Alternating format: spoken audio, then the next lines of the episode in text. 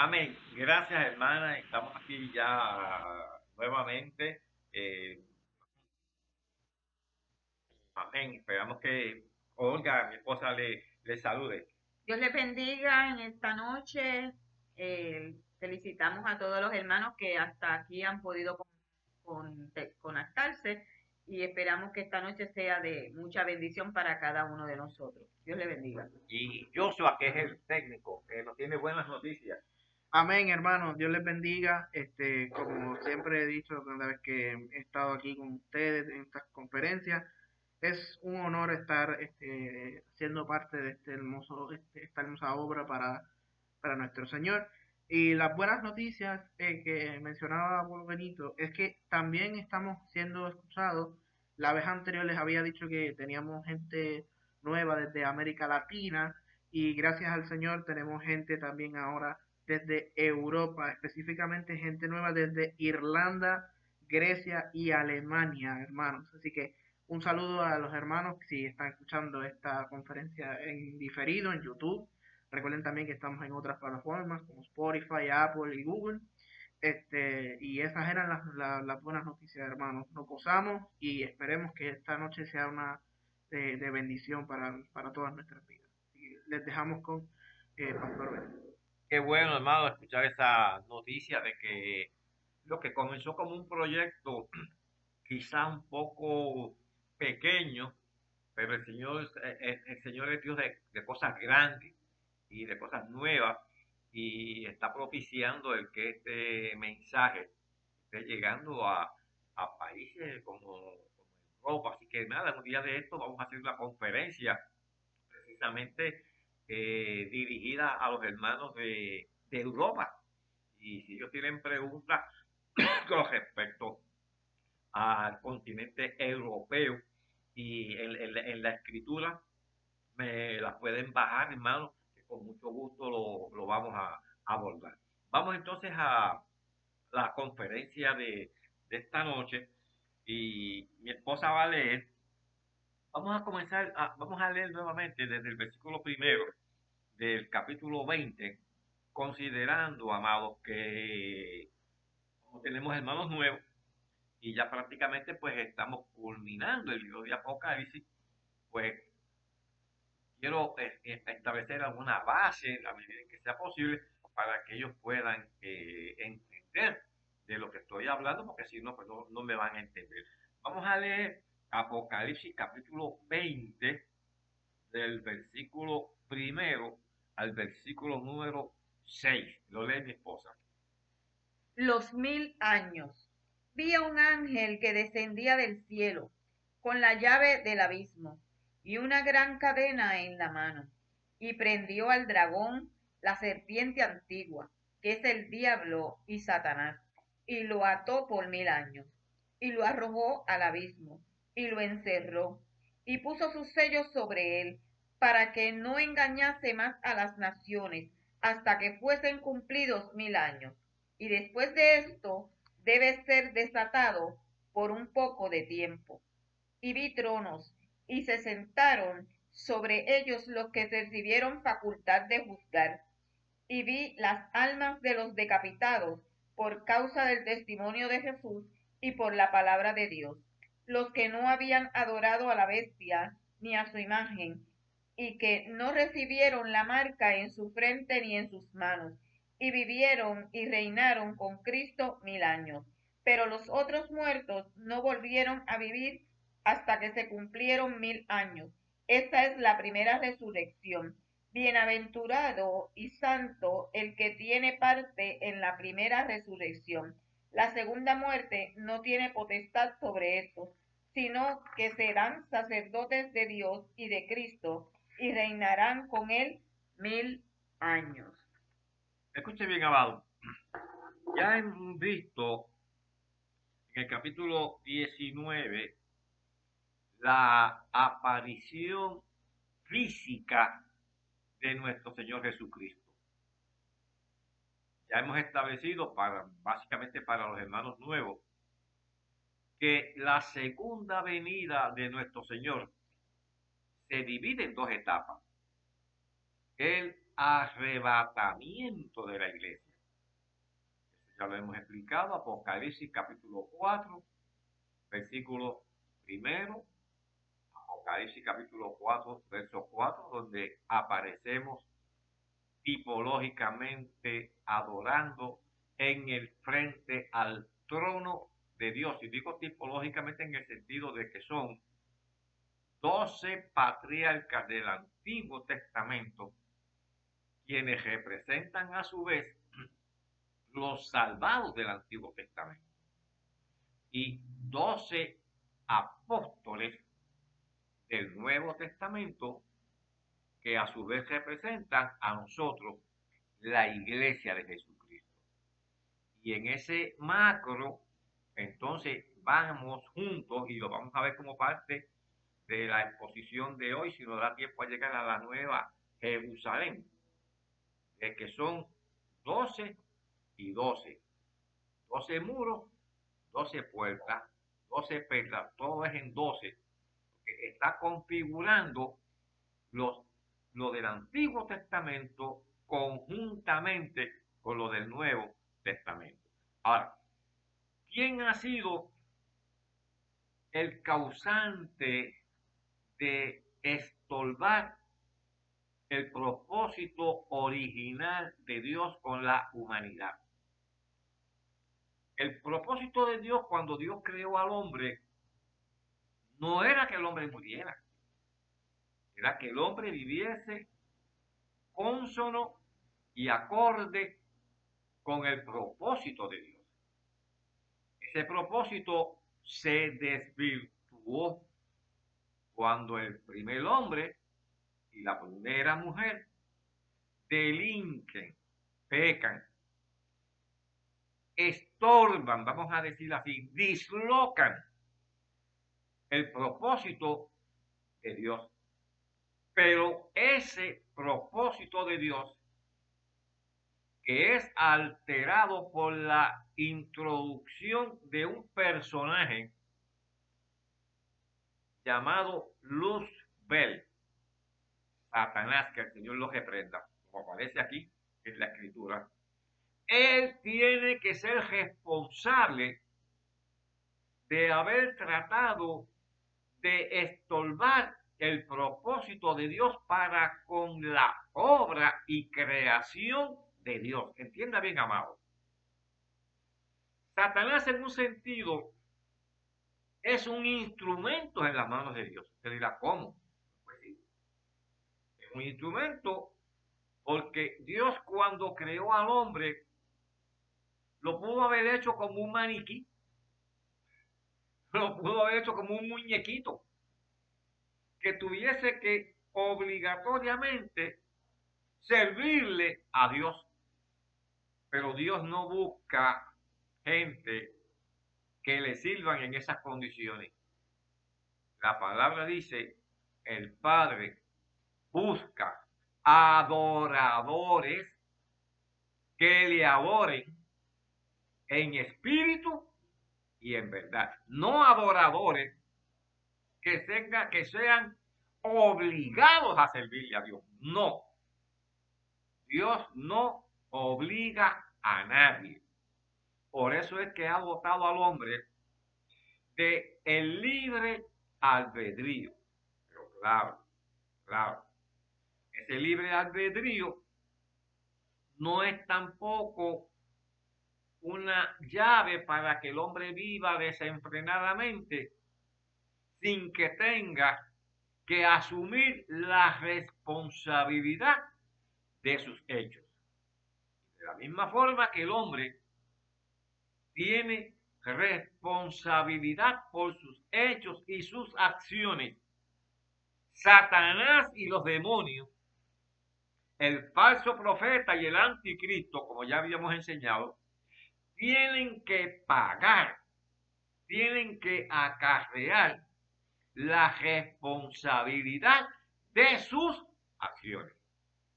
Y como en el propósito de Dios que nadie lo va a estorbar, está establecer un vínculo como Dios lo quiso hacer desde el principio.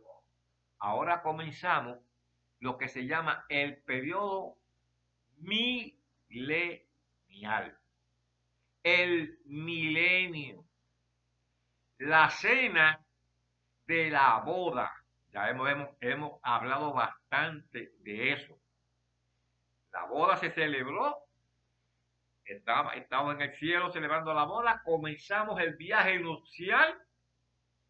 Vinimos con nuestro esposo, ya no, ya no novio, sino que ya esposa y esposo. Los amigos. Lo expliqué la semana pasada con bastante, eh, bastante largo la temática. Los amigos nos recibieron en el camino. El Israel redimido, Romano 11, 26, los mártires de la grande tribulación, los invitados a la cena, y ya todos estamos para disfrutar del banquete de que dijo Jesús. Si nos da chance de llegar, como dijimos, al capítulo 21, vamos a ver que dice que las puertas de la ciudad de la nueva, de la nueva Jerusalén. Dice que tres puertas están hacia el norte, tres puertas hacia el sur, tres puertas hacia el oriente, tres puertas hacia el occidente. ¿Qué está representando eso? Lo que dijo Jesús. Vendrán del oriente, vendrán del occidente, vendrán del norte, vendrán del sur y se sentarán conmigo en, la, en el banquete, en la fiesta. Pero eso lo voy a explicar cuando expliquemos el capítulo 21 de Apocalipsis. Vamos al 20, versículo primero que dice, y vi a un ángel que descendía del cielo con la llave del abismo y una gran cadena. Esto del abismo lo había explicado, pero lo voy a reiterar para los nuevos hay que hacer diferencia entre lo que es el abismo, el Hades y el Seol o el Seol. Las tres palabras representan lo mismo. Como la única variable de que hay casos donde Hades o Seol se puede referir al sepulcro pero en el contexto de lo que estamos viendo ahora, el abismo es el área de los perdidos. Hay un pasaje, Olga, búscate Lucas capítulo 16. Del versículo, vamos a leer ese pasaje y déjeme Lucas capítulo 16, versos 23 al 31. Y déjeme hacer primero que nada esta salvedad. Casi todos los, los, cristianos dicen que esa es que la parábola del rico y Lázaro. Eso no es ninguna parábola. ¿Sabe por qué eso no es ninguna parábola? Eso es un hecho real. Porque las parábolas, conforme a la ley, a, a lo que enseña la hermenéutica, las reglas de interpretación, las parábolas no contienen nombres propios. Y ahí en ese pasaje escritural hay un señor que su nombre es Lázaro. Ah, pues si las palabras, conforme a las reglas de interpretación de la hermenéutica, que es la ciencia que aplica a la interpretación, pues entonces eso no es una parábola. Eso fue un hecho real que el mismo Jesús lo trajo a colación en su ministerio terrenal. Léelo, Olga. El rico y Lázaro. Lázaro, un nombre propio. Había un hombre rico que se vestía de púrpura y de lino fino y hacía cada día banquete con esplendidez. Había también un mendigo llamado Lázaro que estaba echado a la puerta de aquel lleno de llagas, y ansiaba saciarse de las migajas que caían de la mesa del rico. Y aun los perros lamían, y le lamían, venían y le lamían las llagas. Aconteció que murió el mendigo y fue llevado por los ángeles al seno de Abraham. Y murió también el rico y fue sepultado. Y en el Hades alzó sus ojos, estando en tormentos, y vio de lejos a Abraham y a Lázaro en su seno. Entonces él, dando voces, dijo, Padre Abraham, ten misericordia de mí, y envía a Lázaro para que moje la punta de su dedo en agua y refresque mi lengua, porque estoy atormentado en esta llama. Pero Abraham le dijo, Hijo, acuérdate que recibiste tus bienes en tu vida, y Lázaro también males, pero ahora éste es consolado aquí, y tú atormentado. Además de todo esto, una gran cima está puesta entre nosotros y vosotros, de manera que los que quieren pasar de aquí a vosotros no pueden, ni de allá para acá pasar acá. Entonces le dijo, te ruego pues, padre, que le envíes a la casa de mi padre, porque tengo cinco hermanos para, les, para que le testifique, a fin de que no vengan ellos también a este lugar de tormento. Y Abraham le dijo, a Moisés y a los profetas vienen, óiganlo. Él entonces dijo, no, padre Abraham, pero si alguno fuere a ellos de entre los muertos, se arrepentirán.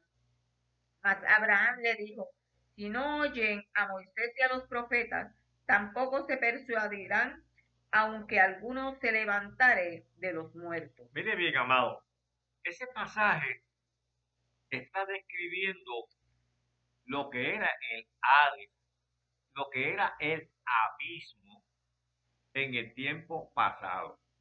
Los muertos del Antiguo Testamento, y todavía están allí, bajaban a ese lugar que se llama el abismo. El lugar del paraíso se denominaba como el seno de Abraham.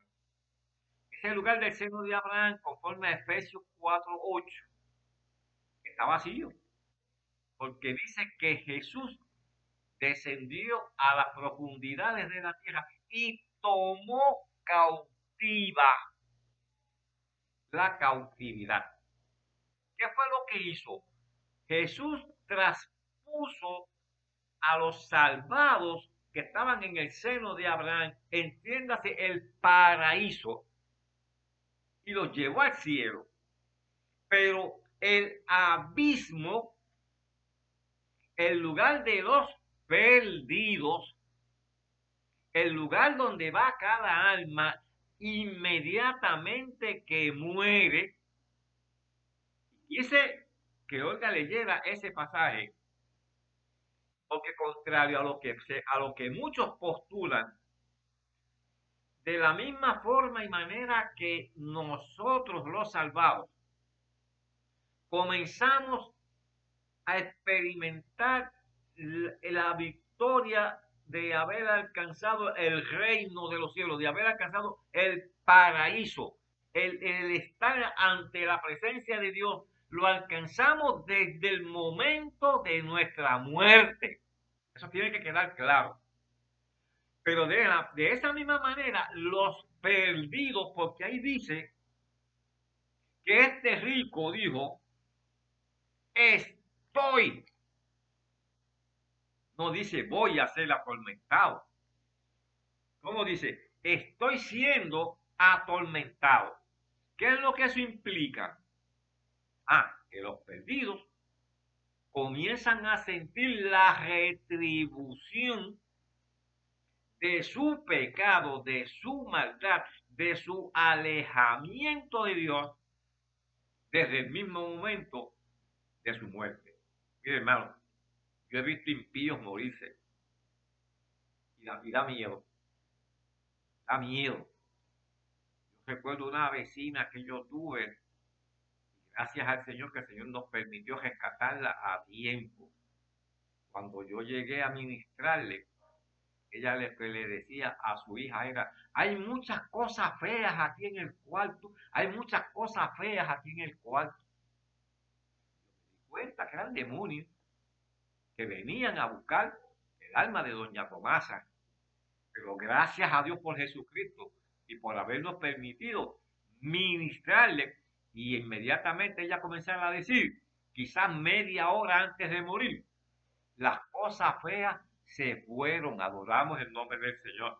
Porque eso es lo que Dios quiere, que el hombre reconozca la necesidad de allegarse a Dios para formar parte, y, hago esta expresión ahora para introducir otra cosa, para formar parte de la primera resurrección. Hacia eso va. Pero para Dios instaurar su plan original en la tierra, tiene que sacar del medio al que estorbó. ¿Y, aquí, ¿Y quién fue el que estorbó? Satanás. ¿Qué dice aquí entonces el capítulo 20? Como ya hemos dicho, ya se materializó la segunda venida física de Jesús, que es donde se cumple lo que dice Apocalipsis 1.7, todo ojo lo verá. Ahora viene el Señor, ya hemos explicado, destruyó al falso profeta, destruyó al anticristo, les dio un pasaje sin regreso y les dijo, se me van al lago de fuego. Voy lento, hermano, porque quiero que se entienda bien.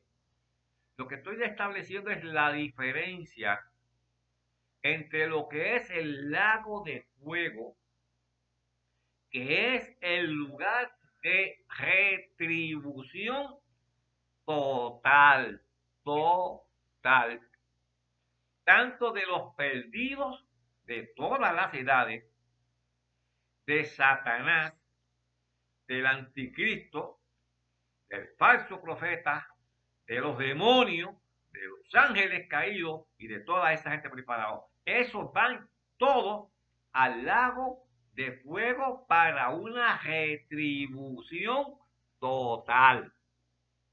El abismo, cada diferencia, abismo versus lago de fuego. El abismo es el lugar de retribución parcial. Eso es que Olga leyó de ese pasaje de Lucas capítulo 16, que el rico, ¿dónde estaba? Mismo. No estaba en el lago de fuego. Está en el Hades, exacto, está en el, Hades. Por eso decíamos ahorita, abismo, Hades, Seol. Abismo, Hades, Seol. Es lo mismo. este está ejemplificando, este rico está ejemplificando a todos los perdidos a través de todas las edades. Ahora, aquí dice, y vino un ángel y prendió al dragón y lo ató y lo, lo echó al abismo, al lugar de retribución parcial. ¿Por qué no lo lanzaron directamente como al falso profeta y al anticristo? ¿Por qué no lo lanzaron al lago de fuego? Esa es la gran pregunta. No, no le dieron boletos para el lago de fuego porque le van a permitir Dios en su sabiduría y que utiliza quien tenga que utilizar, lo, le van a permitir salir, salir, y esto puede parecer paradójico, pero es así. Y voy a explicar cuál es la razón de que sea así. Le van a permitir, transcurridos los mil años del milenio del reinado de Cristo sobre la tierra y el diablo atado van a permitir que salga de nuevo del abismo y dice aquí, ¿para qué? Para eh, engañar a las naciones, dice el versículo número 3. Y lo arrojó al abismo y lo encejó y puso su sello sobre él para que no engañase más a las naciones hasta que fuesen cumplidos mil años y después de esto debe ser desatado por un poco de tiempo. Vamos a explicar eso, vamos, vamos a explicar eso. Para todos, para ustedes que ya llevan tiempo, pero también para los nuevos que nos están comenzando a escuchar. En reiteradas ocasiones ya yo les he enseñado que la raza humana nunca se va a extinguir. Tenga eso claro.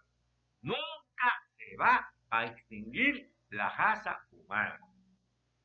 Hemos hablado de que cuando el Señor venga en su segunda venida física, ya Israel ha pasado por la batalla de Armagedón y todas esas cosas que hemos hablado ya en reiteradas ocasiones, el Señor destruye a todas aquellas naciones, a toda aquella gente que se dejaron sellar con el sello de la bestia, ya fuera en su frente o en su mano derecha. Y Dios ha preservado gente que conforme a Isaías capítulo 66, verso 19, son aquellos pueblos que no han visto ni han oído de la gloria de Dios. Reiteramos para los nuevos. Gente que con conocimiento de causa se quedó en el arrebatamiento de la iglesia, que no se vistan, que no van. Se convirtieron se convirtieron en un vomitivo, como le dijo el Señor a la iglesia de la Odisea. Apocalipsis capítulo 3. Busquen ahí en su Biblia el mensaje a la iglesia de la Odisea. Ahora, mire bien abajo. De esa gente en cuerpos tangibles y en cuerpos físico, y esto yo sé que es un, de esto no se habla, el problema es que como de esto no se habla, es un poquito difícil que, que la gente lo pueda digerir, pero de la gente viva que quede después de lo que se llama el juicio de las naciones, Mateo capítulo 25, Jesús juzga quién es apto para entrar a conformar parte de la gente nueva. Dice, y fue desatado. ¿Qué es lo que sucede, amado?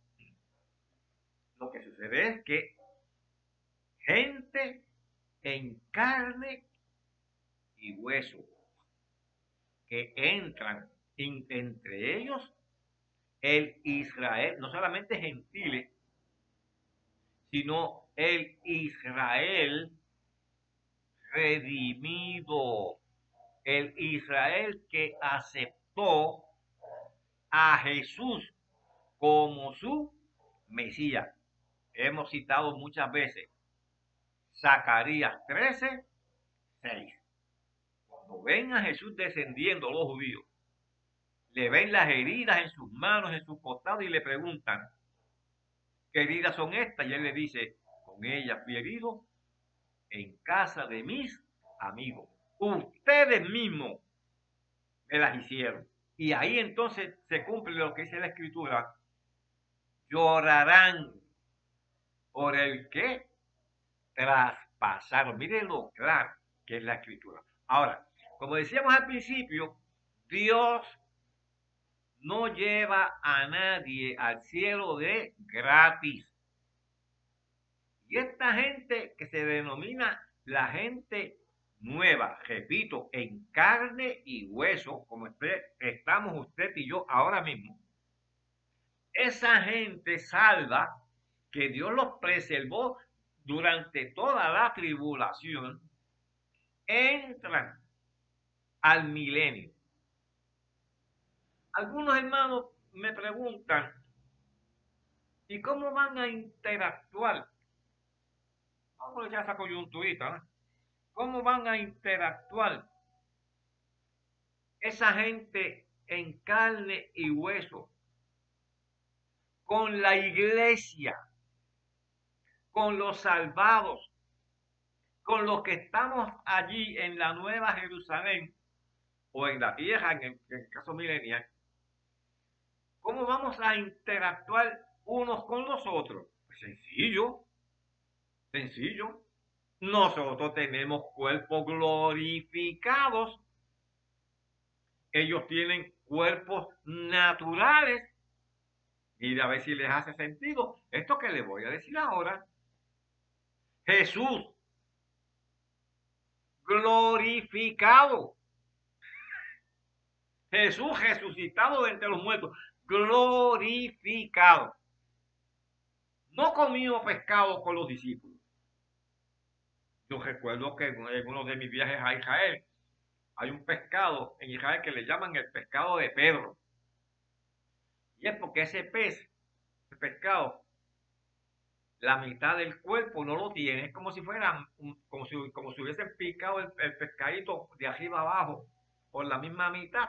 Y ahí lo que se le ve es eh, espina y lo que tiene es un chispito de carne. Uno se lo come por decir que uno comió, de lo que agregan ellos, que es el pez de, Pedro, porque ese fue el pez que Jesús se comió. Miren, miren, lo que es la gente.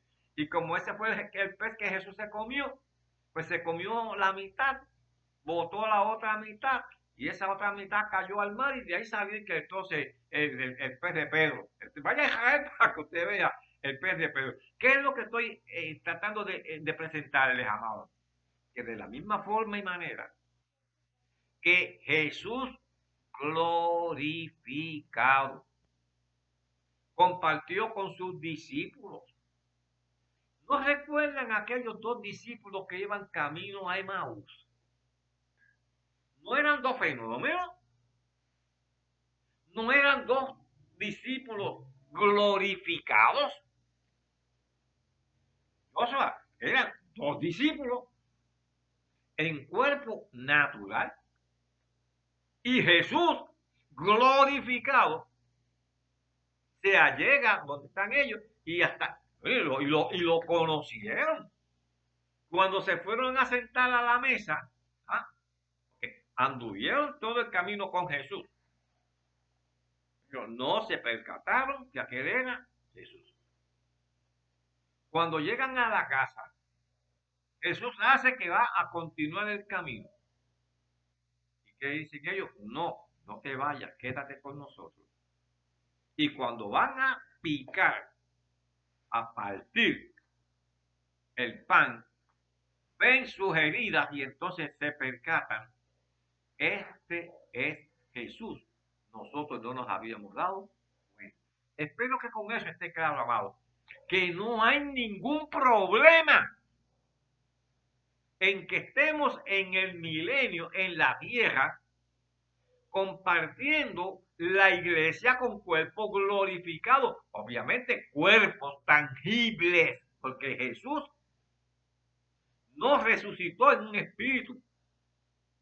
Jesús resucitó en un cuerpo tangible.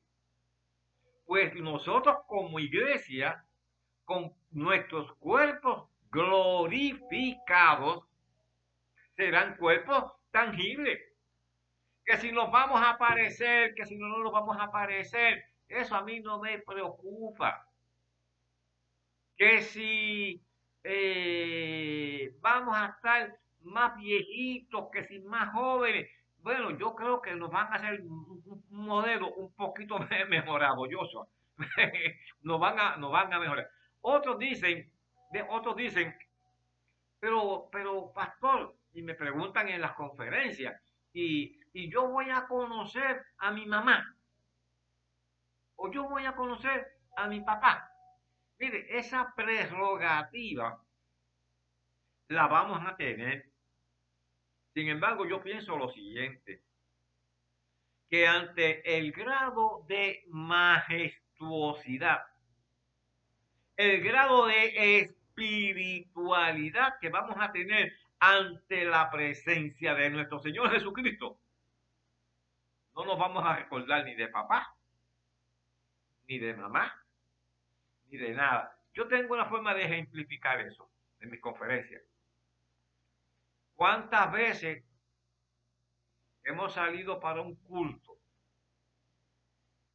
Ya camino al templo, o la esposa o el esposo dice, ay, yo creo que la plancha se quedó pegada. Ay, fulana, la estufa yo creo que se quedó prendida. Viramos a chequear la plancha. Viramos a chequear la estufa. Joshua, están apagadas. ¿Qué tiene que ver eso con la conferencia que el hermano está? Escuche lo que le voy a decir ahora. Pero cuando llegamos al templo y nos envolvemos en la adoración y la gloria de Dios se dejama en el templo, dígame si usted se acuerda de la plancha, si se acuerda del cajo, si se acuerda de mamá, si se acuerda de papá. No, usted está inmerso ante la presencia de Dios. ¿Cierto o no es cierto? Así mismo me parece a mí que aunque como dije tenemos la prerrogativa de preguntar por mamá, por papá, pero ante la majestuosidad de Jesús, me parece que eso nos va a acaparar más nuestra atención. Ahora vamos al punto de lo que vivimos. Satanás es suelto por un poco de tiempo porque esa gente con cuerpos naturales, yo lo he explicado en otras ocasiones, lo estoy haciendo más para los nuevos, se van a reproducir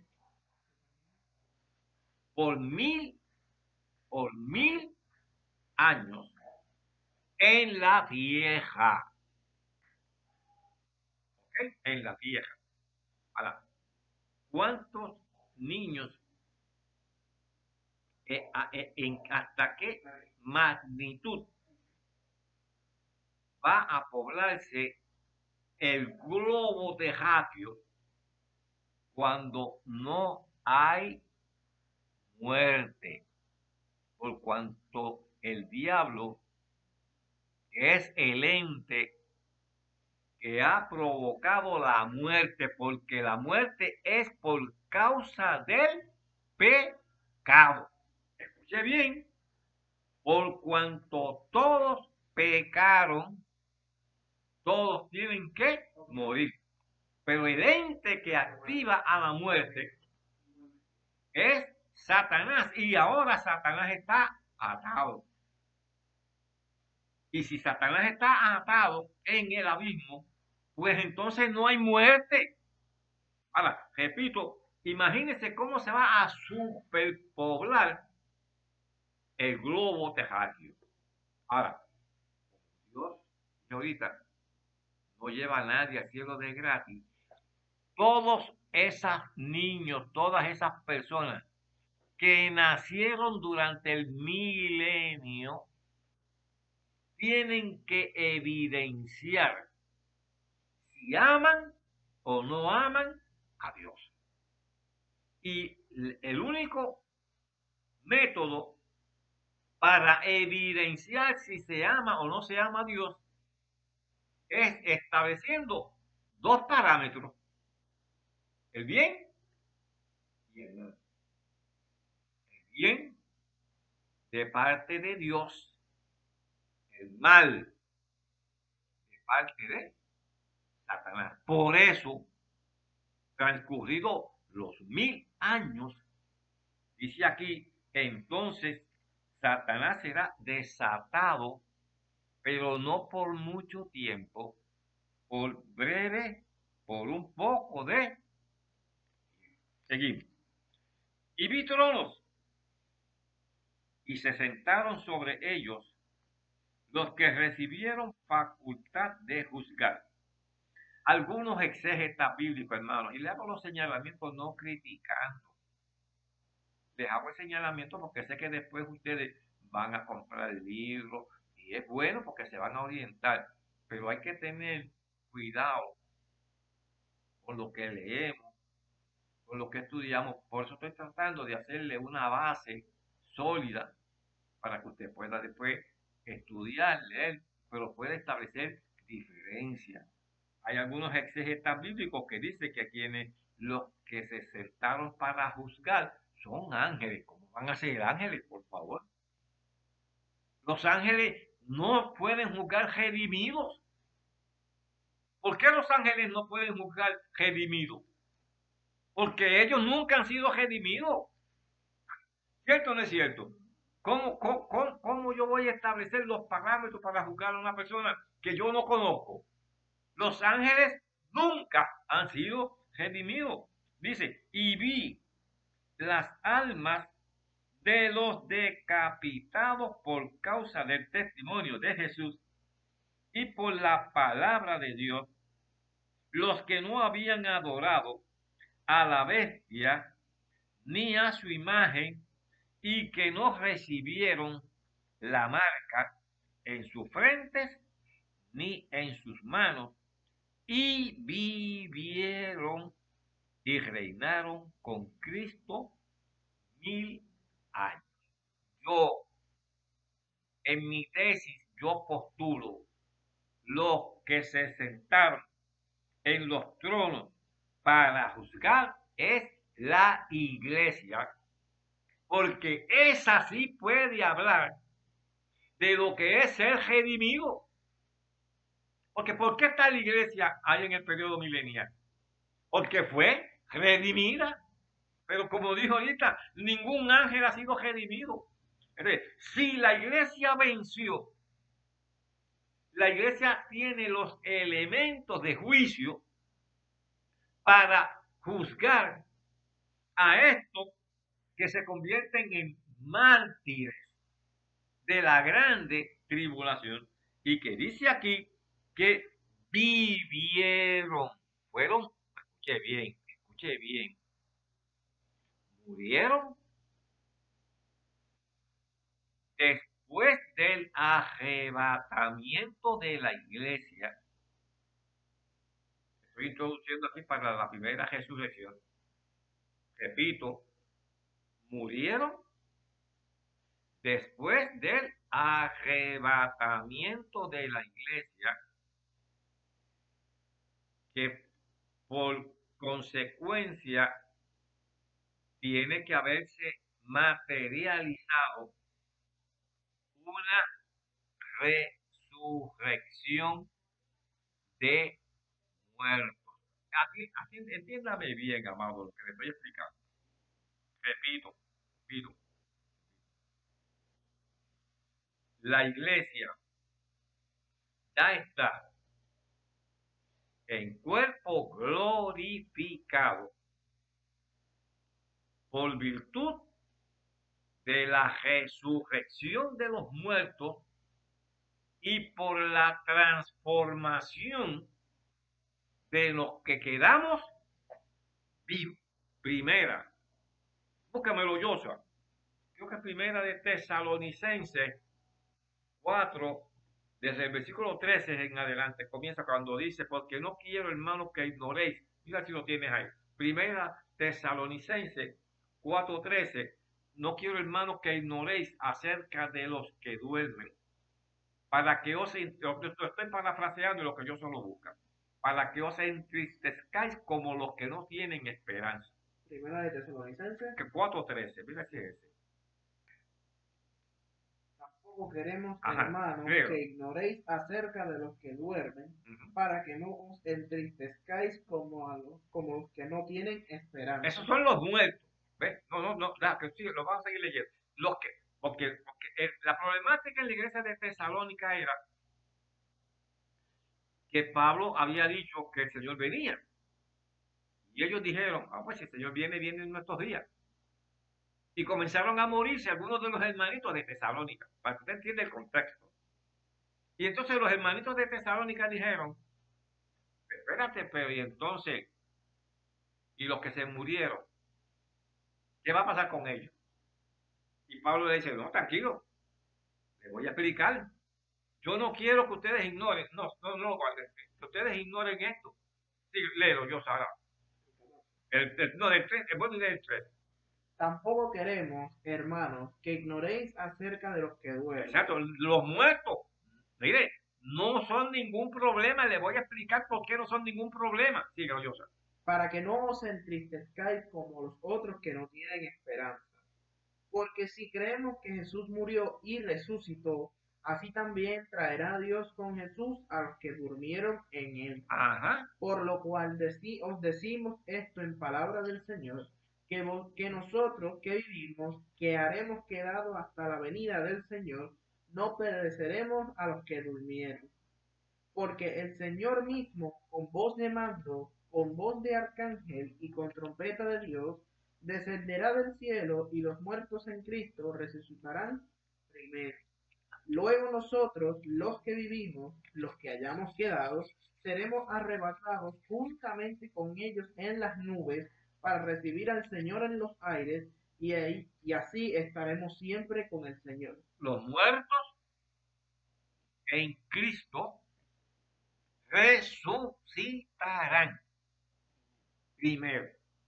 Ah, pues ya hubo una resurrección de muertos en el arrebatamiento de la iglesia. Pero de lo que no se habla nunca, Joshua, quizás tú mismo no lo has escuchado, es que hay una resurrección de muertos. Al finalizar la grande tribulación, eso es lo que dice aquí en el versículo 4 y versículo 5.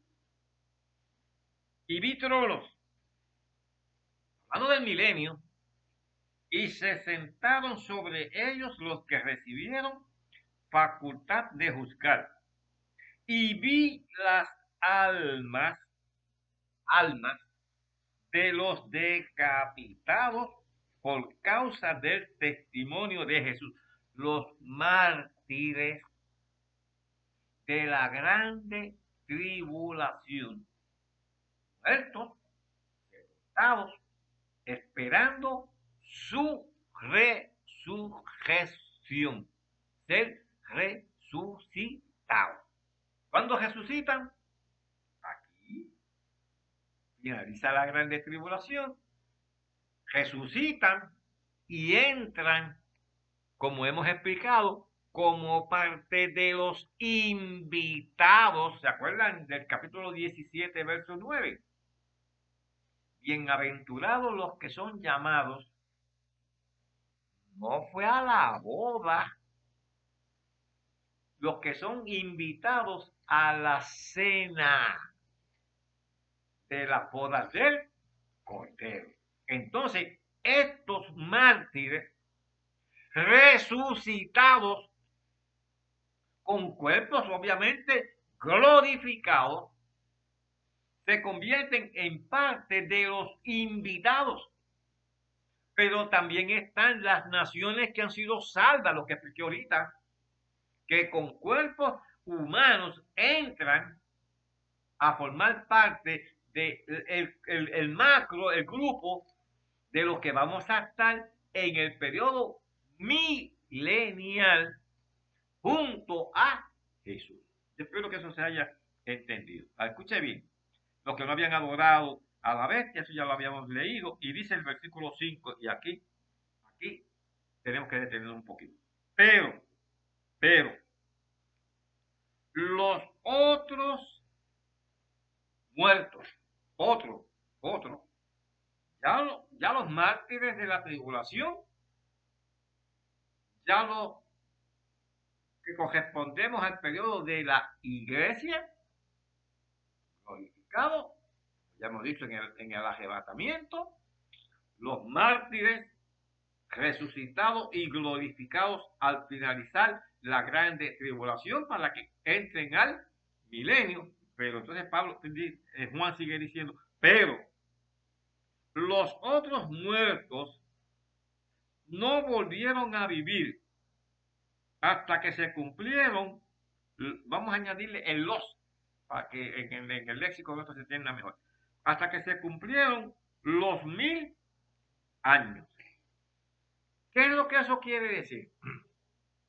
Que el lugar de tormento que leyó ahorita mi esposa Olga, de Lucas capítulo 16, ese todavía está lleno. El seno de Abraham, ese está vacío. Búscate Efesios 4.8, yo, o sea, que lo cité ahorita de memoria. Jesús tomó cautiva, ya hemos dicho, la cautividad. Hay una representación de lo, de lo que es eso, amado. En Mateo capítulo, búscate, oiga, Mateo 27, 52. Es como siempre digo, cito de memoria y prefiero que tú ya lo busques para no, para estar seguro de lo que tengo.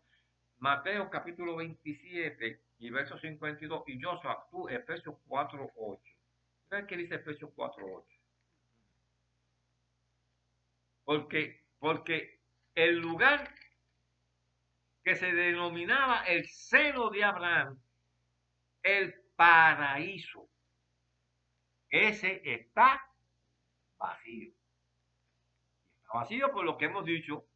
Jesús traspuso a todos esos salvados. Tú tienes el 2752, Olga, léelo. Y se abrieron los sepulcros y muchos cuerpos de santos que habían dormido se levantaron. Y saliendo de los sepulcros, después de la resurrección de él, vinieron a la santa ciudad y aparecieron a muchos. Mire bien, ahí está hablando de la, de, la muerte, de la crucifixión de Jesús. Dice que cuando Jesús expiró, expiró. Perdónenme que le digo que yo he estado en Israel, pero lo que quiero es que se evidencie que yo estoy hablando con toda modestia, pero estoy hablando de lo que he vivido allí. El monte de la calavera, el cementerio de los judíos casi al frente, los que están allí crucificando a Jesús ven las tumbas que están allí al frente, ven que de momento se suscita un terremoto, como dice ahí el pasaje, y las tumbas literalmente se abrieron. Claro, hay que hacer una observación en eso. Y es que la sintaxis en el pasaje escritural no es la mejor. Porque parece dar la impresión de que los muertos salieron en el mismo momento en que Jesús está haciendo, eh, eh, eh, muere, muere. No, no, no. No, ahí dice claro, cuando vemos la sintaxis correctamente, dice, y después de la resurrección de él. O sea, que se entienda. Jesús muere y los, y los, sepulcros se abrieron, pero los muertos no salieron. Porque si los muertos hubiesen salido en ese momento de la muerte de Jesús, entonces Jesús no podía ser la primicia en la resurrección. El pasaje dice, y después de la resurrección de él, cuando Jesús, oiga bien, mire qué lindo es eso, que, no se explica tampoco. Cuando Jesús resucita de entre los muertos, esos muertos dijeron, nosotros también nos vamos a resucitar. Y dice que fueron vistos en la ciudad algunos exégetas, he leído, enseñan que después volvieron a morir. ¡No! ¡No! Dios, si tienes Efesios 4.8. Efesios 4.8 dice, el level 9 de una Sí, también sí. Eh, Efesios 4.8 al 9. Por lo cual dice, subiendo a lo alto, llevó cautiva a la cautividad y dio dones a los hombres. ¿Y eso de qué subió? ¿Qué es sino, sino que también había descendido primero a las partes más bajas de la tierra? Exacto. Jesús desciende a lo que era el seno de Abraham. Jesús desciende incluso a lo que era el abismo. Va al seno de Abraham y felicita a Abraham a, todos a, a todos los salvados del Antiguo Testamento y le dice, yo soy la consumación, yo soy el cumplimiento de lo que ustedes vieron, pero como mirando al futuro. Yo soy el cumplimiento de eso. Mírenme aquí. de la misma forma, pasó del seno de Abraham, pasó al Hades, al Seol, al abismo, donde estaban los perdidos. Y no es como dicen los mormones, que fue allí para predicarle arrepentimiento. No, no y no, porque la palabra no se contradice.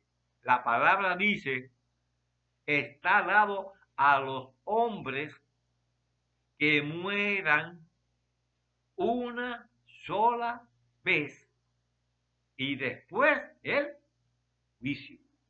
Ah, pues a esto no se les podía predicar arrepentimiento. Ya ellos habían muerto. Ellos estaban allí ya sufriendo parte del el juicio muy merecido. Ahora, ¿por qué Jesús llegó allí a hablarles a ellos? Llegó allí con un ex pillo, con un ex ladrón que lo salvó allí, al lado de la, la cruz que estaba al lado de él.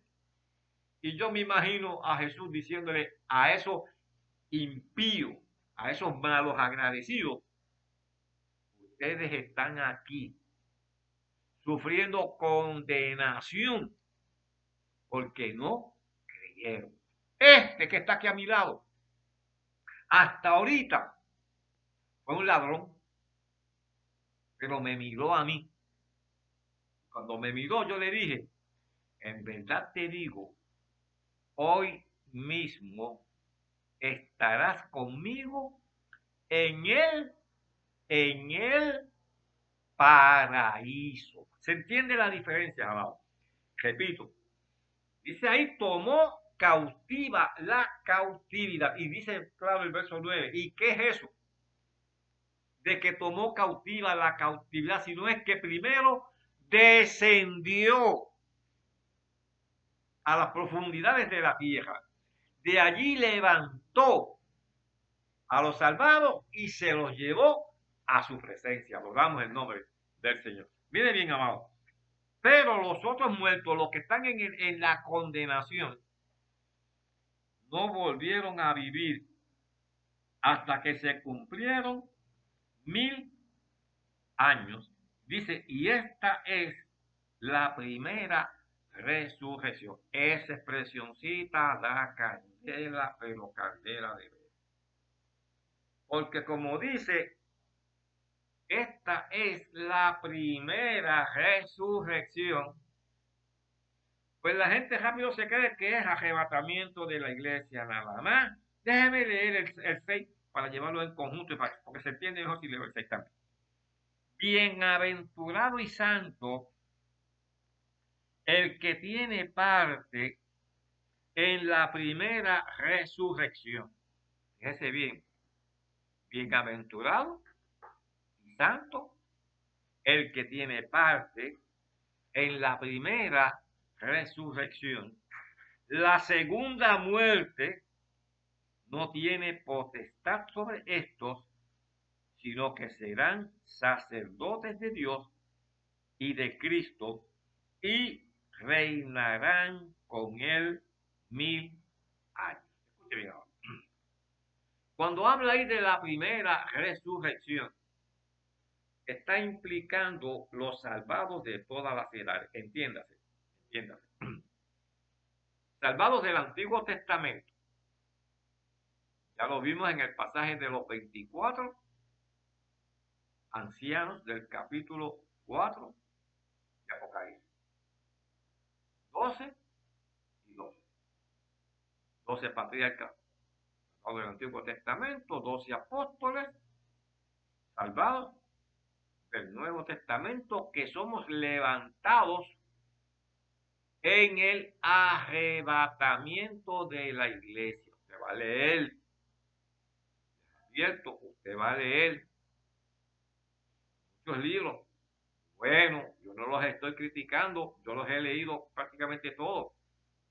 Pero le van a decir que los salvados del Antiguo Testamento no se levantan en el arrebatamiento de la iglesia. Es ilógico, amado. A esa gente, esa gente cumplió a cabalidad lo que se le dispuso en su dispensación. Imagínese un Abraham dentro de la dispensación patriarcal, que ahora cuando venga Jesús en el arrebatamiento de la iglesia, le digan a Abraham, no te tienes que quedar todavía ahí. Tú no cumpliste el requisito. Pero, pero ven acá, ven acá. Es que a mí, a mí, yo cumplí, yo, yo cumplí lo que se me dijo que había que cumplir. Y si yo cumplí con lo que se me dijo, si me hubiesen dicho, mira, esto otro, había que llegar hasta este otro lugar, yo estaba dispuesto a llegar allá. La justicia de Dios no hace eso. Por tal razón, repito, amado. En la primera resurrección, mire bien todo lo que entra. Salvados del Antiguo Testamento, nosotros los salvados del, Nuevo Testamento, los mártires de la tribulación, ahí, ahí van a entrar, se van a sorprender. Enoch, que la gente tanto dice de Enoch. Pues si Enoch está vivo, si es que estuviera vivo hipotéticamente hablando, Usted va a decir, este hermano Benito tiene cosas raras. Pues si está vivo, pues lo van a transformar. Para que forme parte de la primera resurrección. Porque cuando se habla de la, los dos testigos que dice que murieron, también forman parte de la primera resurrección. O sea, todos los salvados, todos los salvados van a, incluso, mire bien, incluso los, los, salvados, bueno, ya lo dije, los mártires, la, y toda esa gente, repito, arrebatamiento de la iglesia, los santos del Antiguo Testamento, Nuevo Testamento, los mártires de la, de la tribulación, los dos testigos, Elías, eh, Moisés, si, fue el caso de Moisés, no también como sea el caso, todos esos forman parte de la primera resurrección. No se circunscribe únicamente, como algunos han pensado, al arrebatamiento de la iglesia. Por eso me tomé mi tiempo en explicarles. Ahora, mire cómo dice. Bienaventurado. No, déjenme explicar el 5, perdón, el 5, el 5, el 5, el 5, Pero los otros muertos no volvieron a vivir hasta que se cumplieron mil años. Esos son los perdidos. Repito, repito. Y los otros muertos. ¿Quiénes son los otros muertos? Los perdidos de todas las edades tienen que recibir un cuerpo tangible y hay que llamarlo resurrección, pero no hay, otra manera de denominarlo. Dios los va a levantar. Dios los va a sacar del abismo para que pasen por el juicio del gran trono blanco. Hello, yo sé que los oíditos nos están chillando. Dios le tiene que dar un cuerpo tangible. Un cuerpo donde sufran, como dice Isaías, donde el gusano nunca muere. Y mira cómo sigue diciendo aquí. Bienaventurado y santo el que ya lo hemos dicho eso, el que tiene parte en la primera resurrección, la segunda muerte. ¿Qué, es la segunda muerte? Es la condenación. Es la separación eterna del hombre y Dios. Espero que eso haya sido claro. Si no, hermano, bájenme la pregunta de lo que no se haya entendido. Ahora, escuche bien. El verso 7. Léelo, Olga, el 7 al 9. Cuando los mil años se cumplan, Satanás será suelto de su prisión y saldrá a engañar a las naciones que están en los cuatro ángulos de la tierra, a God y a Magot, a fin de reunirlos para la batalla, el número de los cuales es como la arena del mar. Y subieron toda y subieron sobre la anchura de la tierra y rodearon el campamento de los santos y la ciudad amada. Y de Dios descendió fuego del cielo y los consumió. Mire bien, amado. Dice aquí, y cuando se cumplan los mil años, Satanás será suelto de su prisión. ¿Por qué? ¿Por qué? Que ahorita brevemente, pero vuelvo y reitero. Porque la gente natural, la gente en carne y hueso, que sobrevivieron a la grande tribulación, preservados por Dios, entre ellos el Israel redimido, se ha multiplicado, amado. El nene que nació en el primer año del milenio, cuando finaliza el milenio tiene mil años. Mil años. Los niños, que en una ocasión ya lo dije, pero quiero reiterarlo para los nuevos. Los niños de mujeres impías que se quedaron en el arrebatamiento de la iglesia. Obviamente siguieron procreando. Las que estaban embarazadas se quedaron embarazadas. Ay, pero déjeme decirle esto, ya que, me, ya que estoy en eso. Una vez me lo preguntaron. Las féminas, las hermanas que estén embarazadas al momento del arrebatamiento de la iglesia, van a tener su alumbramiento ahí, porque eso es un alma que se salva.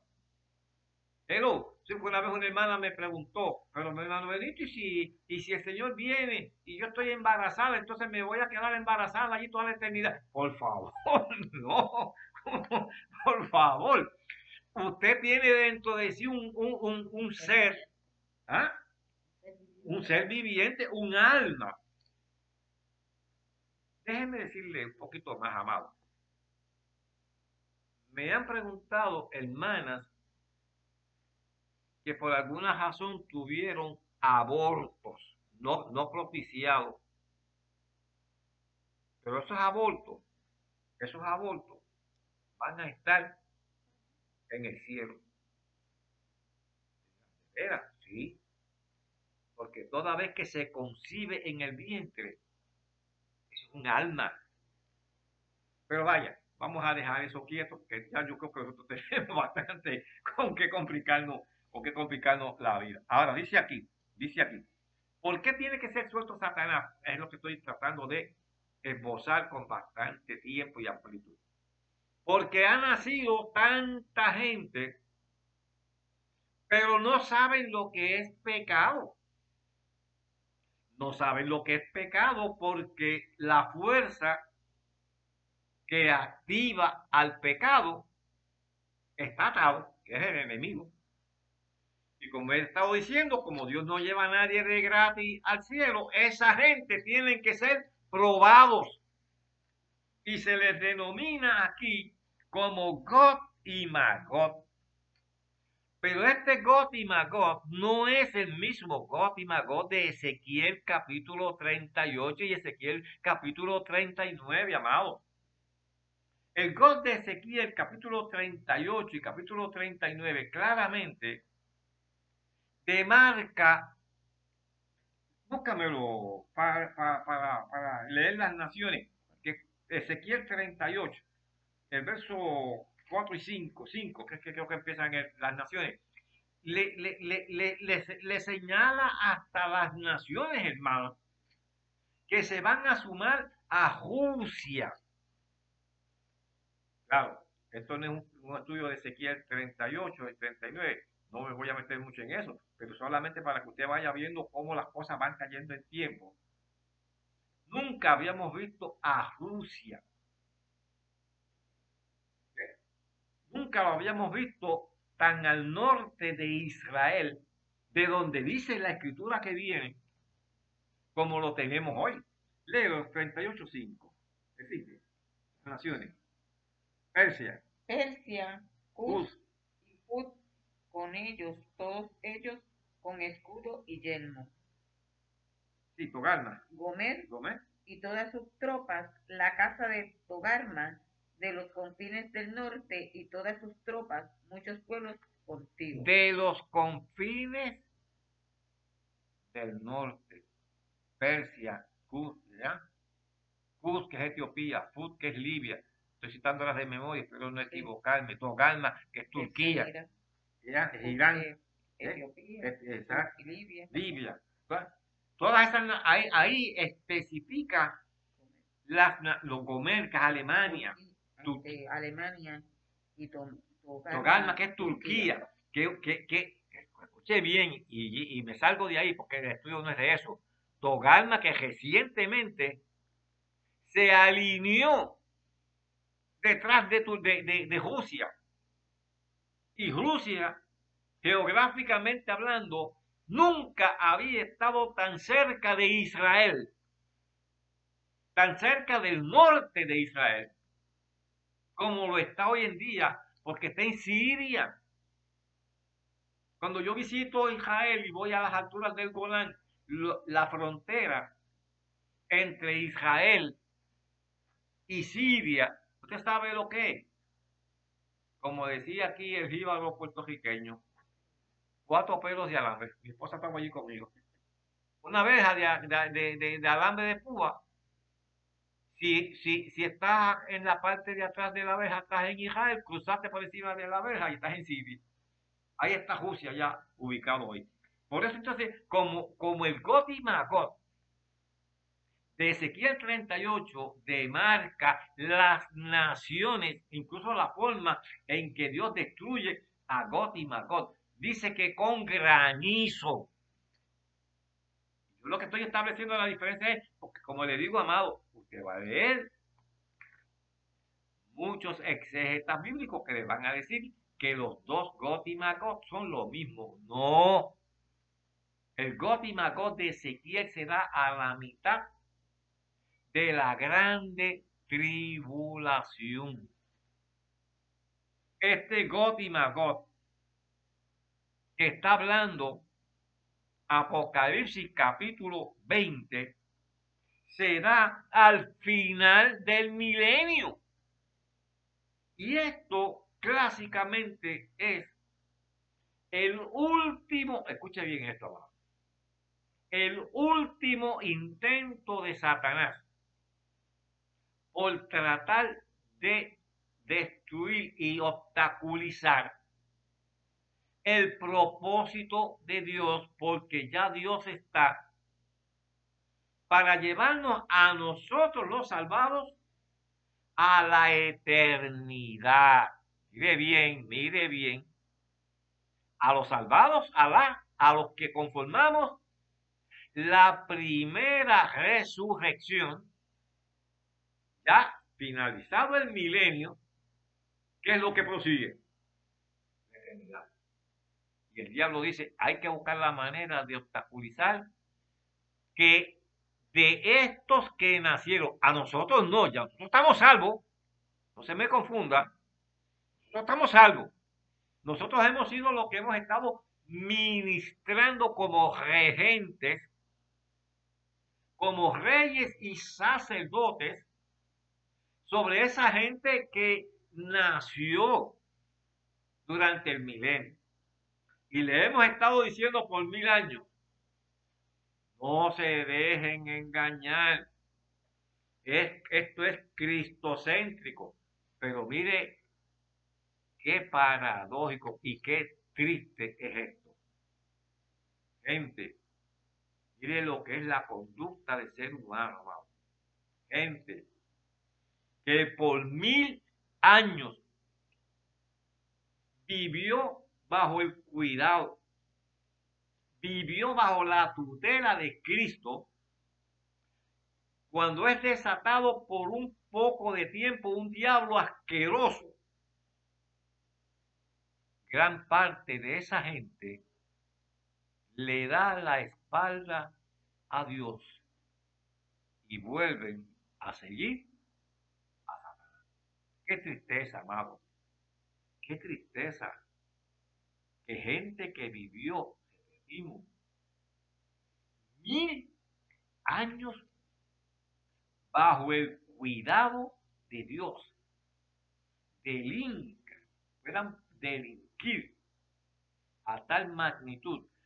Búscame, búscame eh, Zacarías para que se vea el grado de espiritualidad, hermano, que hay ahí vamos a buscar Zacarías capítulo 14 del verso 16 al verso 20, Yosa, para que se vea el grado de santidad que hay y que después esta gente pueda rebelarse en contra de Dios. Es un contrasentido, hermano, que es una cosa terrible como es el ser humano. Leo, Zacarías capítulo 14 desde el verso 16 al 20.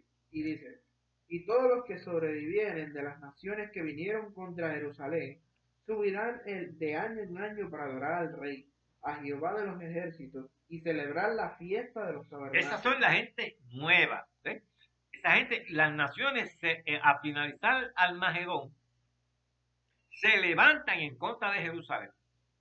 Y todos los que se levantaron en contra de Jerusalén, Jesús los destruye en su venida y los que no se rebelaron en contra de Jerusalén ni se sellaron, entran entonces a esta es la gente nueva de que hemos estado hablando. Ajá. Y acontecerá que los de las familias de la tierra que no subieren a Jerusalén para adorar al rey Jehová de los ejércitos, no vendrá sobre ellos lluvia. Y si la familia de Egipto no subiere y no viniere sobre ellos, no, habrá lluvia vendrá la plaga con, con la que Jehová herirá a las naciones que no subieren a celebrar la fiesta de los tabernáculos. Esta será la pena del pecado de Egipto y del pecado de todas las naciones que no subieren a celebrar la fiesta de los tabernáculos. En aquel día estará grabado sobre las campanillas de los caballos, santidad a Jehová. ¿Cómo es? ¿Cómo es? ¿En las, en los qué? En las campanillas de los caballos. O sea, hasta los caballos, hasta los animales, está escrito santidad Y las ollas de la casa de Jehová serán como los tazones del altar. Y toda olla en Jerusalén y Judá será consagrada a Jehová de los ejércitos, y todos los que sacrificaren vendrán y tomarán de ellas, y cocerán en ellas, y no habrá en aquel día más mercader en la casa de Jehová de los ejércitos. Mire, mire, mire eso, amado. Ser que yo se leyera esa parte de lo que es el reino milenial. Porque en cierto sentido hasta los animales están consagrados a Dios. La gargantilla, las cositas esas que le ponen a las vacas para identificarlas. Aquí cuando pasamos por Atillo allá, cuando viven los papás de Olga hay muchas vaquerías. Y tú ves que le ponen los números en las orejas y le ponen así colgando, ¿verdad? El número de la vaca. Pues en vez de decir el número de la vaca, va a decir ahí, santidad a Jehová. Lo que estoy tratando de proyectar es el grado, hermano, de espiritualidad. El grado de santidad que permea con esa gente que, como dijo ahorita, paradójicamente se rebelan en contra de Dios después de haber vivido en esa circunstancia. Pero así es el hombre. Dice aquí, Eso, esa, God y Magot, es lo que se denomina la última rebelión de la humanidad, claro, impulsados por el enemigo, para tratar de obstaculizar el establecimiento de lo que Dios siempre ha querido en su trato amoroso, en su trato longánime con la humanidad. Pero como señalé ya, y, termino este punto, tienen que ser probados. Si aman, no aman. Y como se declararon que no aman a Dios, como se declararon que siguieron al otro, la justicia de Dios requiere que sean muertos, porque la paga del pecado es muerte. Pero los que no se revelaron, entiendan bien ahora este puntito donde voy, los que no se revelaron, los que permanecieron fieles a Cristo por lo que aprendieron, por virtud de lo que nosotros les enseñamos a ellos, eso se convierte en gente nueva. Y entran entonces a la eternidad, no con cuerpos glorificados, sino con cuerpos inmortalizados, como eran el cuerpo de Adán y Eva antes de caer en el. Perdóneme, usted no va a leer mucho de eso, porque de eso nadie quiere. Yo, sea, tú no has leído nunca nada de eso, perdóneme, pero usted no lo va, pero es, pero es así. Esa gente entra con cuerpos inmortalizados. Nosotros con cuerpos glorificados. Así estaremos interactuando libremente. Y la semana que viene, ya, porque ya la semana que viene voy a caer en la nueva Jerusalén. Le voy a explicar cómo vamos a interactuar con respecto a la nueva Jerusalén. Pero me quedan unos minutos. Me quedan unos minutos. Dice aquí, dice aquí. Y ah, descendió fuego del cielo a Got y Magot a los que se rebelaron y los consumió. Ah, pues, aquí me dice que fue con fuego este Got y Magot. El de Ezequiel 38 me dice que fue con granizo. Son dos elementos totalmente y, diáfanamente opuestos, el fuego y, el, y el granizo. Aquí dice, aquí dice, y de Dios descendió fuego del cielo y los aniquiló, los consumió. Y el diablo que los engañaba fue lanzado en el lago de fuego y azufre. Charlatán, se te acabó el guiso. Ahora te vas a reunir con los dos compinches tuyos. Ah, así hablamos acá en Puerto Rico, por eso es que me gusta ilustrarlo así. Así hablamos acá. Ahora te estaba esperando allá el falso profeta que llevaba ya mil años allí. Yo casi la llevaba. ¿Eh? El falso profeta y, era, y, y el anticristo ya llevaban allí mil años. Mil años no es en el abismo. Mil años en el lugar de retribución total y permanente. Pues ahora, cuando llegues allí, pregúntale al anticristo. Estoy tratando de más o menos ilustrarlo. Pregúntale al falso profeta que cómo les ha ido allí. Porque ya llevan, ya llevan mil años allí,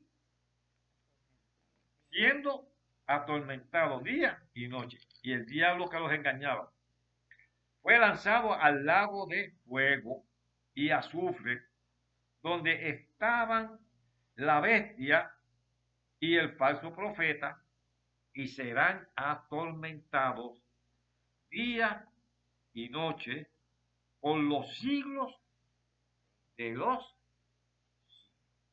y dice y vi esto lo, que te lo voy a leer y lo, lo, voy, lo voy, a explicar mejor la semana que pero para, para, para, para, que tengamos el tiempo completo.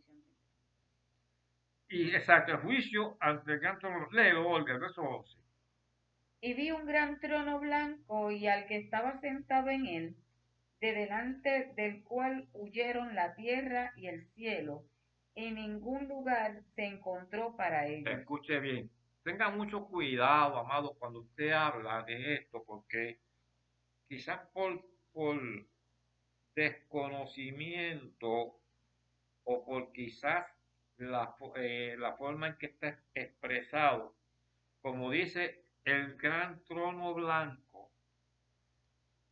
He escuchado incluso muchos predicadores. Ah, cuando estemos ante el gran el juicio del gran trono blanco. Bendito Dios. Si estás delante del juicio del gran trono blanco, te perdiste. ¿Te perdiste? Ese es el juicio de los perdidos. Nosotros, la iglesia, vamos a estar ante el tribunal de Cristo para que se para recibir allí los galardones en conformidad a lo que hicimos. Dentro de esos galardones se nos va a conferir, se nos va a otorgar el elemento de, ser regentes, si vamos a ser reyes o si vamos a ser sacerdotes sobre la gente nueva dentro de él. Yo creo que el tiempo se nos terminó. Mira a ver el tiempo, Joshua. Las 8 y 30. Ah, óigame, parece que tenía reloj en la mente. Amado, oro. Encomendamos todo este material en las manos del Señor y sobre todo que el Señor lo fructifique en las vidas en los corazones de aquellos que no han aceptado al Señor. Y como dije la semana pasada, hacemos una exhortación, para mí sería lo más gratificante, amado. Si usted recibe a Cristo, producto de una de estas conferencias, por favor, comuníquelo a una de las plataformas. Para nosotros no habrá noticia más gratificante que esa.